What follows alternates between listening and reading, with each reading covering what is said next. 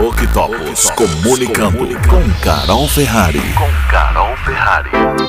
Segundo os dados da Ebit Nielsen publicados em matéria da Varejo SA, as vendas do e-commerce na terceira semana de maio caíram 5,1% na comparação com a semana anterior. Isso significa o primeiro declínio desde março quando começou o isolamento social no Brasil. De todas as informações, sem dúvida, a mais curiosa foi a queda nas vendas dos itens de cesta básica, que caíram 31%, enquanto as bebidas alcoólicas cresceram 65%. Em um primeiro momento, há duas leituras possíveis. A diminuição da renda das famílias está fazendo com que as despesas essenciais sejam concentradas no início do mês e as compras compras supérfluas no meio para o fim do período. Ou o confinamento prolongado está potencializando o consumo de álcool como forma de combater o tédio. Dados dos próximos períodos deverão trazer as respostas na medida em que as tendências forem se consolidando.